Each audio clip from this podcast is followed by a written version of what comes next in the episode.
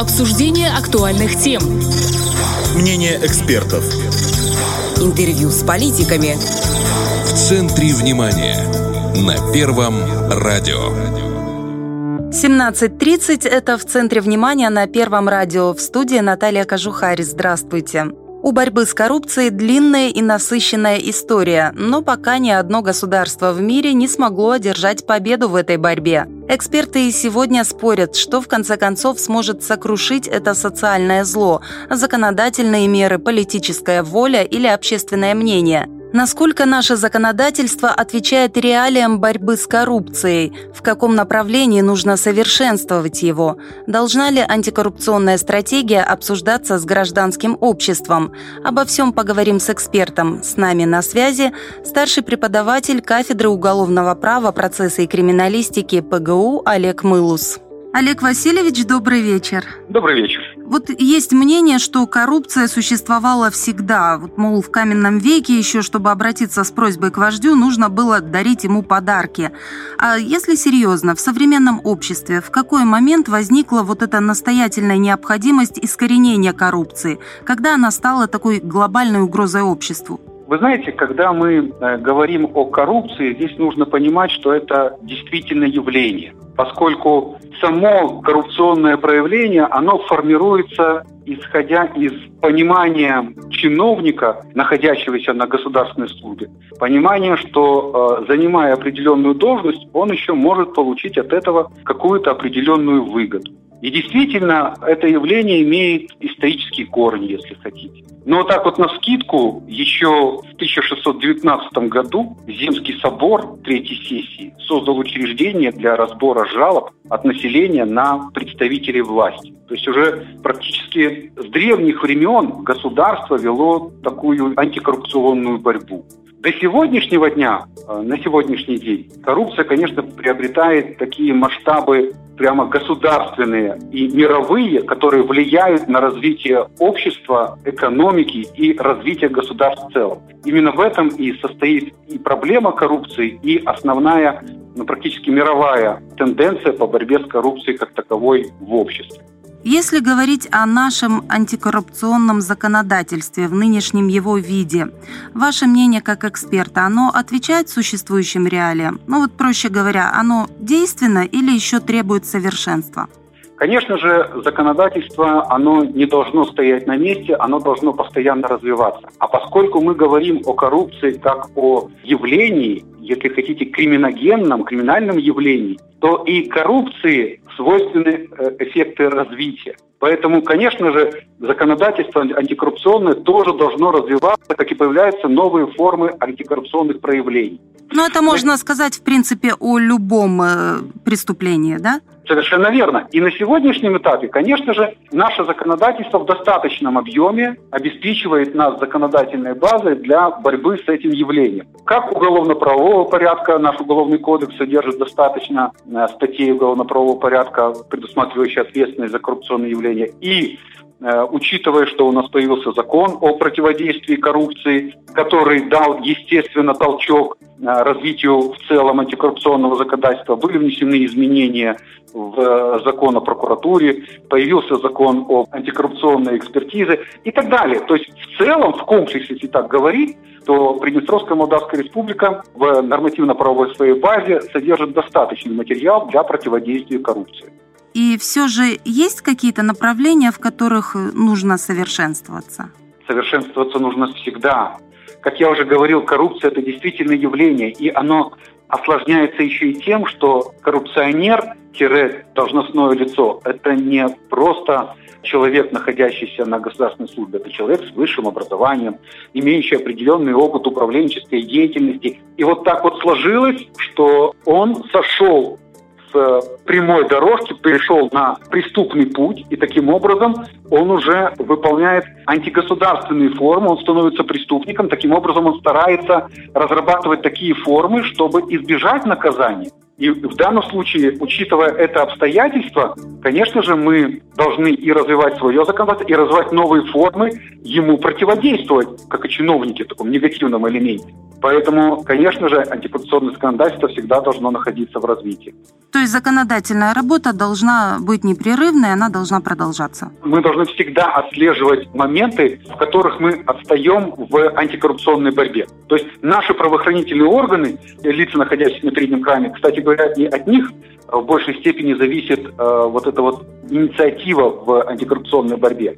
Потому что сам по себе законодатель, он ведь не может предположить или предвидеть, в какой сфере будет развиваться, происходить коррупционное развитие негативного этого факта. И э, в этом контексте мы должны получать информацию непосредственно от э, правоохранительных органов, в чем они нуждаются, в какой еще проблематике мы должны быть подкованы и что им необходимо дать на законодательном уровне, чтобы их борьба была эффективной.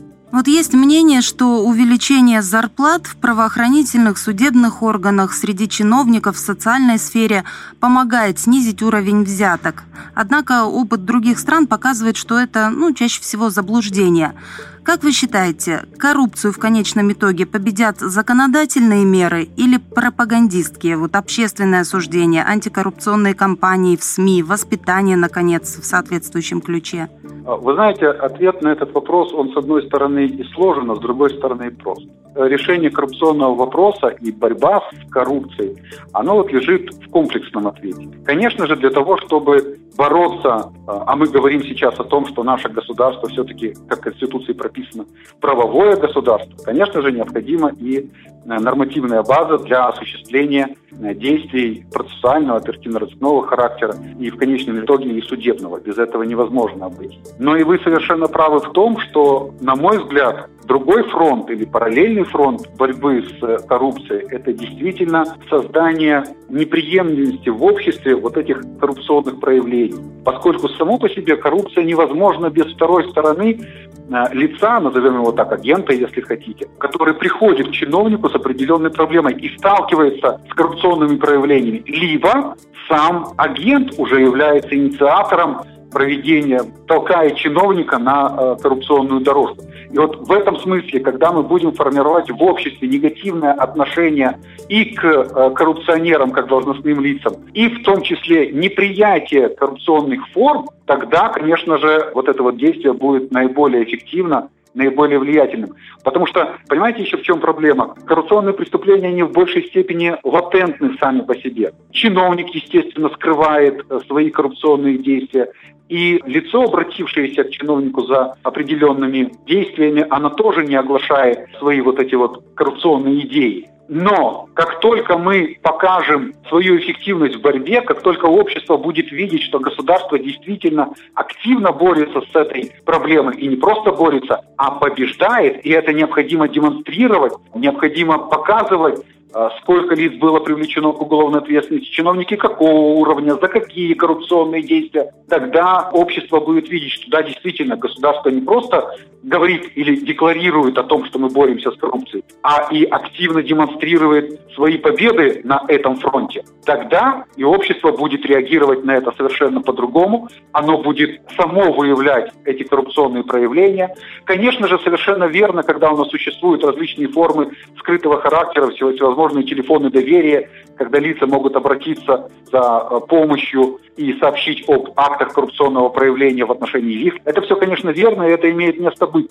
Но э, скрытый фактор, он как-то и сдерживает в некотором степени вот эту вот коррупционную борьбу. Потому что, э, знаете, мы не должны об этом скрывать. Мы должны активно бороться, и активность эта должна проявляться в открытости. В том числе, кстати говоря, здесь и важную роль играют и средства массовой информации. Потому что независимость средств массовой информации, журналистского общества, различных форм, все это приводит к тому, что и чиновники, и лица, которые заинтересованы в гражданского общества в существовании вот этих коррупционных форм, потому что они как бы порождают их коррупционные схемы, видя, что в любом случае их деятельность будет раскрыта, их деятельность будет предана огласке, все это в комплексе даст положительный эффект в борьбе с коррупцией. Вот э, что касается скрытых форм, вот, э, как вы правильно сказали, у нас практически во всех ведомствах работают горячие линии по противодействию коррупции, и жалобы на бытовую коррупцию сокращаются. Это отмечается в ведомственных отчетах, и это связывают как раз с кампанией по противодействию коррупции.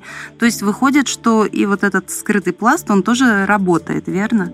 Обязательно, обязательно. Это действительно правильное решение, потому что я, конечно же, высказываюсь о том, что граждане должны быть нетерпимыми и открыто бороться с коррупционными проявлениями. Но отдельным лицам нашего общества иногда проще, не знаю по какой причине, может быть потому, что в обществе складывается какое-то ну, это наш синдром 90-х годов, когда человек, который открыто борется, он в обществе как-то неприемлем. Его могут называть различными сленговыми словами, которые я сейчас не хочу произносить в эфире. И он, чтобы не выделяться, как-то не проявляться в своей среде, ему проще как бы позвонить. Да, это разные формы борьбы, разные формы получения информации. В данном случае правоохранительные органы совершенно правильно поступают, когда предлагают различные способы получения этой информации для э, дальнейшей своей антикоррупционной борьбы. В том числе и вот такой вот где-то скрытой. Антикоррупционное законодательство, как мы уже сказали, у нас продолжает дорабатываться, совершенствоваться. А нужно ли привлекать к этому процессу общественность, экспертное сообщество, проводить слушания, круглые столы по тематике? Вы знаете, как я уже говорил, действительно, борьба с коррупцией, она должна быть открытой. Но чтобы действительно не то, что не вариться в собственном соку, в этой борьбе не может быть каких-то недоговоренностей либо определенных неясностей. Поэтому, когда происходят действительно вот такие вот открытые встречи, о которых вы говорите, на любых площадках, то ли это будет научные площадки, всевозможные круглые столы, всевозможные конференции, то ли это будет площадка, организованная, как э, у нас сейчас с вами в эфире, различные площадки. Конечно же, это все даст положительный эффект, в том числе по обмену опытом. Потому что, как я уже говорил, коррупция, она мобильна, она, естественно, находится в развитии. Коррупционер сейчас у нас с вами не ассоциируется исключительно только лишь с получением взятки. Это различные формы антигосударственной деятельности. И вот выявление этих форм, определение способов борьбы с этими формами, оно и происходит исключительно на логистической форме, как общение. Обмен опытом исключительно один из положительных моментов в борьбе с коррупцией. Подытожим. Мнение эксперта. Коррупция непобедима или это зло все же можно искоренить? Вот краткое резюме дайте нам. В любом случае, любое преступное проявление, в том числе и коррупция, в конечном итоге должно быть уничтожено. Поскольку мы говорим о социальном явлении коррупции, а раз это социальное явление, раз это болезнь общества, то форма изменения общества, выздоровления общества и понимание общества и жизни его в нормах права однозначно приведет к тому, что мы коррупцию победим как вот это вот негативное социальное явление. Спасибо большое вам за содержательную беседу. Спасибо. С нами на связи был старший преподаватель кафедры уголовного права, процесса и криминалистики ПГУ Олег Мылус, а в студии работала Наталья Кожухарь. Это в центре внимания. До встречи на волнах Первого радио. Обсуждение актуальных тем. Мнение экспертов. Интервью с политиками. В центре внимания. На Первом радио.